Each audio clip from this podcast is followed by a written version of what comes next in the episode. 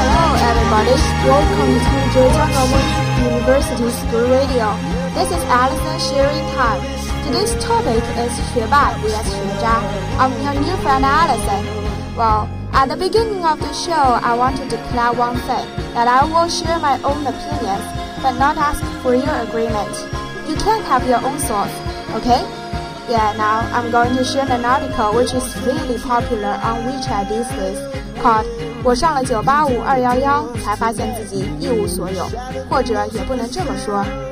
Project 211 is a project of National Key University and College initiated in 1995 by the Ministry of Education of China, with the intent of raising the research standards of high-level universities and cultivating strategies of socio-economic development. A Project 985 is a project that was first announced by CPC General Secretary and Chinese President Jiang Zemin at the 100th anniversary of Peking University on May 4, 1998, to promote the development and reputation of the Chinese higher education system. At first, many people forwarded but then many people came to against the article.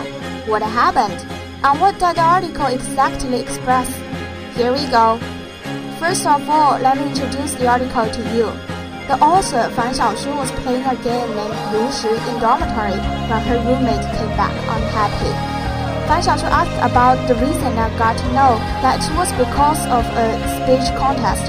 Her roommate ruined the presentation while there was a person who finished the presentation perfectly, and that hit her roommate. Fan told her roommate the fact that she thought she was the worst one and began to complain about her own life. However, she ended the article with positive energy, which can be a little confusing. Well, the bright spots did not only appear in the article, but also in the comment field. The most messages left by students who came from Project 985 and Project 211. Strangely, they all came to complain about their troubles in those excellent colleges. But the troubles of those 学霸 can be sick from Shuangfei's view. 学霸 means someone who does well in studying. Some famous students come from neither 985 nor 211. They regard those complaints as showing off. And you can see the words coming from Shuangfei are all against the opinions of the author and the Philbas. And two groups of students began to argue and even abuse each other. But it doesn't mean Xuebas have to agree with Fan or we Shuangfei should against Fan. I don't think it's good to follow the crowd. What I want to do is to analyze the article and communicate with you guys. Okay, let's see some sentences from the article now. 我是在很久以后才意识到，原来那些看起来光鲜亮丽的人，心里也是在自卑的。It is after a long time that when I realized that those who look glamorous have the sense of inferiority in somewhere deep beneath the surface. This is the beginning of the article. Actually, I'd like to say that I have already known it. In some way, I might be better than the author. Well, just kidding. There's no problem about the beginning, I think. After her roommate's story, the author started to write something that hit the readers. She says, 你不知道，有时候我觉得自己除了心灵上的负担以外，真的一无所有了。 you don't know that sometimes I think I have nothing except for the identity of a Fudan student. It's just like the Xueba complaining after getting their papers with high scores in Xuezha's view. We blame her like we told Xueba for showing off. We say, while you are in Fudan University and you have nothing else, what else do you want? Ironically and jealously. However, I've been thinking of this problem for many years 学霸 really do something wrong? The answer is no. For the last 12 years, I have heard so many those blames. Sometimes I was the one to be blamed. I didn't care that much, but one day my friend Lizzie told me that she did not feel well about those blames. When we were watching TV playing computer games, they were studying. They got high scores because they worked much harder than us. And because the standards were not the same, their compliments were more likely to be regarded as showing off. At that moment, I felt so sorry for what I had said before. You may say that you shouldn't speak out because it can hurt us. Well, let me ask you some questions. Didn't we ever complain something that not that bad? Didn't we ever complain the life is so hard? Didn't we ever complain the damn education? Obviously, yes. When we were complaining about those things, do we think about those disabled people? Do we think about those children who even don't have a chance to go to school? Come on, life for them is much harder than for us. I'm not scolding all the ignorance. I just want to remind those who blame the author that they and the author are just like. If they think the author got some problems, they may examine themselves first. Then also tells her story of her childhood. She was brilliant and lucky enough to gather words without effort, which contrasted sharply with what she writes followed. The scene of self-pity, the poverty, the admiration of the classmates who can get pretty high scores, and the proud of being one of the Fudan students after comparing her pathetic old classmates. All this led misunderstanding. She looks like a snob, or maybe she just wants to prove how positive energized now she becomes.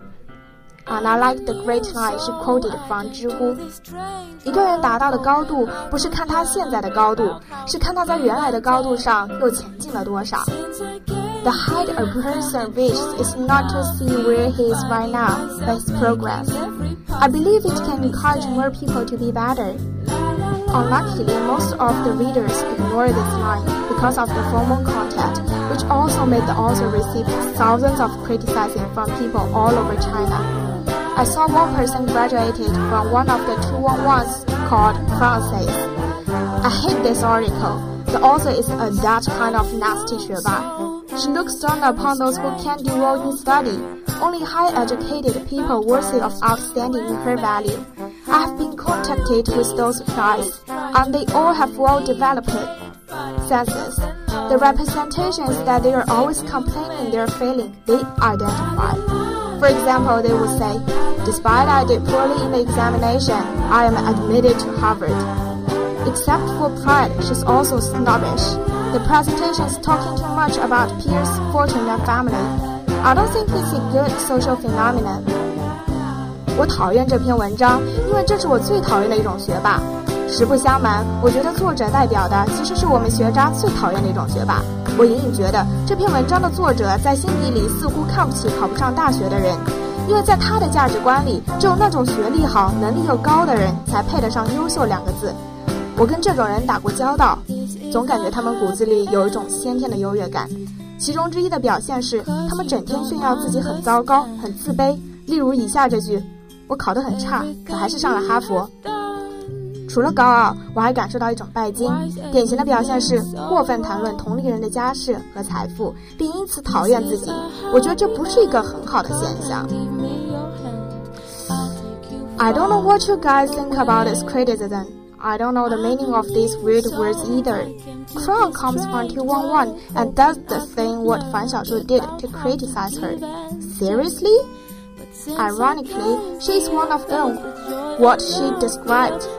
Okay, I don't deny that Fan Xiaoshu said something not that suitable in public, but she's not that bad either. Brown identifies Fan Xiaoshu with 讨厌的学霸，看不起考不上大学的人，骨子里有一种先天的优越感，拜金。It's really rude to identify her in this way, but I still can't say Brown does anything wrong. There are many things have nothing to do with the standard of true or false. Fan Xiaoshu just said what she wanted to say and want to encourage other students to be more confident.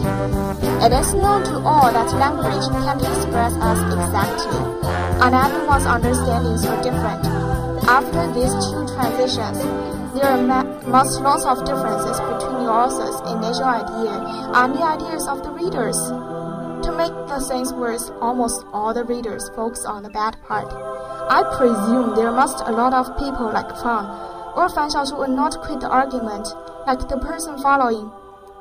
He says the article reflects the anxiety of our society. His quotes are also interesting. So, shall we feel anxious? Is it suitable to show this anxiety? Does it suitable to write this chicken soup even you don't feel self-abased anymore? 那么该焦虑吗？该写出这种焦虑吗？就算你最后不自卑了，想写出来让大家感同身受，想被转发认可，你该写这种鸡汤吗？Well, this reader might forget that also is just a 20-year-old girl. Of course, then the adult should take the responsibility what he has done. But sometimes it's we who decide the responsibility. We can comfort her or blame her. And we can't for people to express themselves in order to avoid getting depression and command them to keep quiet at the same time. It's impossible and ridiculous. The thing makes me feel sad is that the purpose of fan writing this article is to encourage teenagers to keep working hard. But we screw it. 2016, October the 31st, it was Halloween. And Fan Xiaoshu pronounced that she would stop fighting asses on Dan Shiji. She explained the reason why she found it, and the reason why she ended. The people attacked her by saying she labeled 985 wrong. They say, what a shame. We have dreams. We are positive energized. But if that's so, the Chinese society should not like this. A girl should not to be hurt like this. It also reminds me of the Mimeng 事件. Bitingly, we are always against those who better than us, whether we admit it or not. No matter Nemo or Fan Xiaoshu, their life all changes after being famous, which can indicate the ugly side of us. At the end of our show, I want to share you the presentation by Clinton Smith, a writer, teacher, and PhD candidate at Harvard University, The Danger of Silence.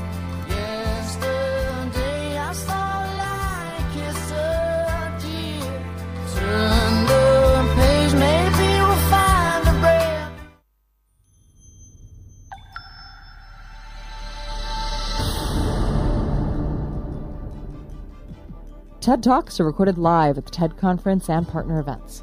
This episode features slam poet and teacher Clint Smith. Here's Clint Smith.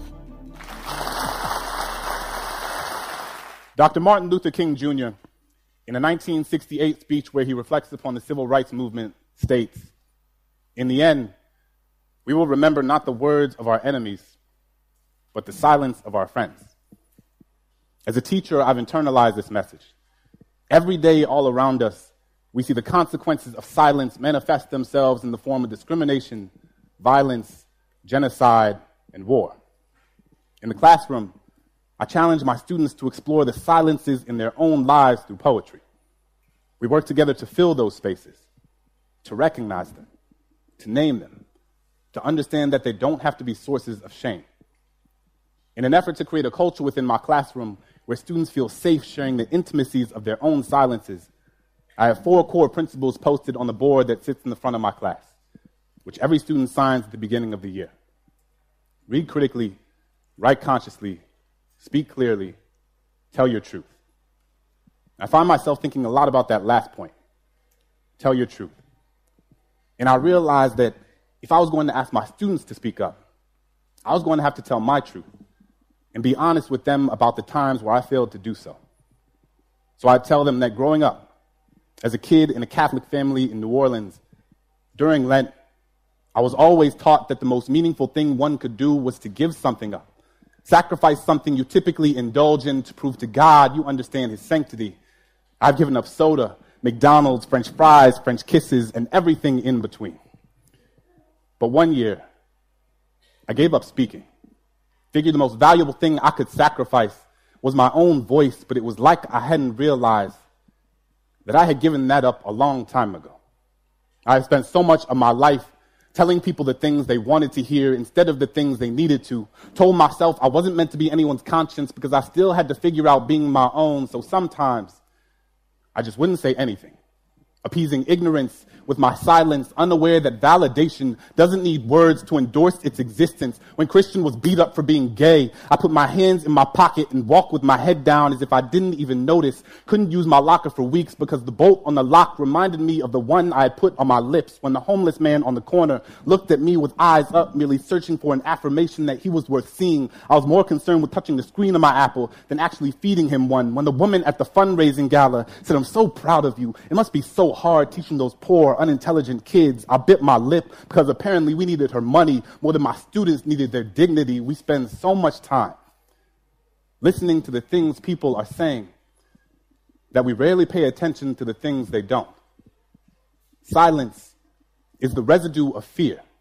It is feeling your flaws gut wrench guillotine your tongue. It is the air retreating from your chest because it doesn't feel safe in your lungs. Silence is Rwandan genocide. Silence is Katrina. It is what you hear when there aren't enough body bags left. It is the sound after the noose is already tied. It is charring. It is chains. It is privilege. It is pain. There is no time to pick your battles when your battles have already picked you. I will not let silence wrap itself around my indecision. I will tell Christian that he is a lion, a sanctuary of bravery and brilliance. I will ask that homeless man what his name is, and how his day was, because sometimes all people want to be is human. I will tell that woman that my students can talk about transcendentalism like their last name was Thoreau, and just because you watch one episode of The Wire doesn't mean you know anything about my kids. So this year, instead of giving something up, I will live every day as if there were a microphone tucked under my tongue, a stage on the underside of my inhibition.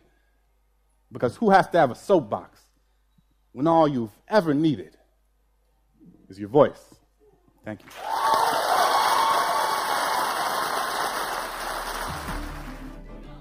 That was Clint Smith, recorded at TED at NYC.